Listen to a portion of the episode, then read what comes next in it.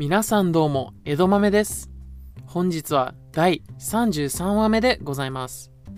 初めての方のために、江戸豆のアニメポッドキャストについて説明をしてから、次の3エピソードで取り上げる作品を発表します。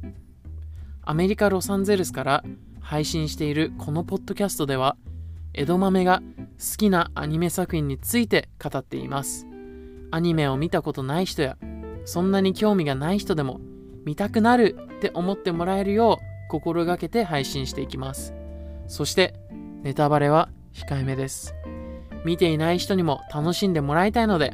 大事なところはしっかりと伏せてあります。で取り上げる作品の発表3エピソードの前にちょっとした江戸豆の最近の話をしたいと思います。実は先日、まあ、料理していたところまあ、久しぶりに、まあ、この1年ちょいで料理を本格的に自分のね、ために始めたんですけど、その時に、そういえば前からよく作ってた親子丼を作ってなかったなと思って、まあ、親子丼作ろうか、作ろっかと思って、作っていて、作ってる途中に思ったんですけど、親子丼って、親と子で、あ、親子丼、まあそうだよなと思って、そのチキンとの鶏肉あとエッグの卵を使ったそのねコンビネーションで親子丼っていうわけででその親子丼なんかかわいそうだなと思って親親と子供で一つの丼にまとめられてね親子丼って呼ばれてるなんていうちょっと悲しい話なんだと思ってそのね、料理はめちゃくちゃ美味しかったんですけど、ちょっと悲しくなりました。まあね、パクパク食べてしまったんですけどね。で、それでふと考えてたら、あ、鮭とイクラも親子丼じゃん、みたいな。ね、鮭の、なんて言うんだろう、まあ、身身と、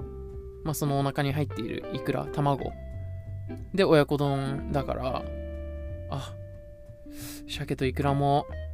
悲しい運命をたどって胃袋に入っていくんだなって思いながら完食した時にはね満足感で感謝の気持ちでいっぱいでした。はい。で取り上げる作品の発表に行きたいと思います。第34話目ではバイエルバイオレット・エヴァーガーデンです、まあ、この作品子供時代に経験するものを学ぶことインプットしてアウトポアウトプットをする時間を、まあ、その戦争によってね奪われた少女の話で。でそのね後に時間をかけてゆっくりじっくり子供が、ね、成長するかのようなねそんな作品でゆっくりじっくり、まあ、経験していくといろんなことを。で彼女は愛を探して、まあ、どんなものなのかを学ぶ中で、まあ、見ている人も愛とは何なのかっていうのを自問自答するようなそんな作品になっています。詳しくは第34話目で話していきます。第35話目ビースターズです、まあ、こちらの作品何と言ってもねこの動物が擬人化していて、まあ、そのね人のように生活していて学園ものであります。でまあ人間とね同じような繊細な心や間違ったことをこうしたいっていう欲望願望、まあ、が動物に例えられていて、まあ、そんな作品であります。でその動物特有の性格も色濃く正確に反映させられていてえっ、と現代ね現代ではそうやって個性を出すこととか人と違うっていうのは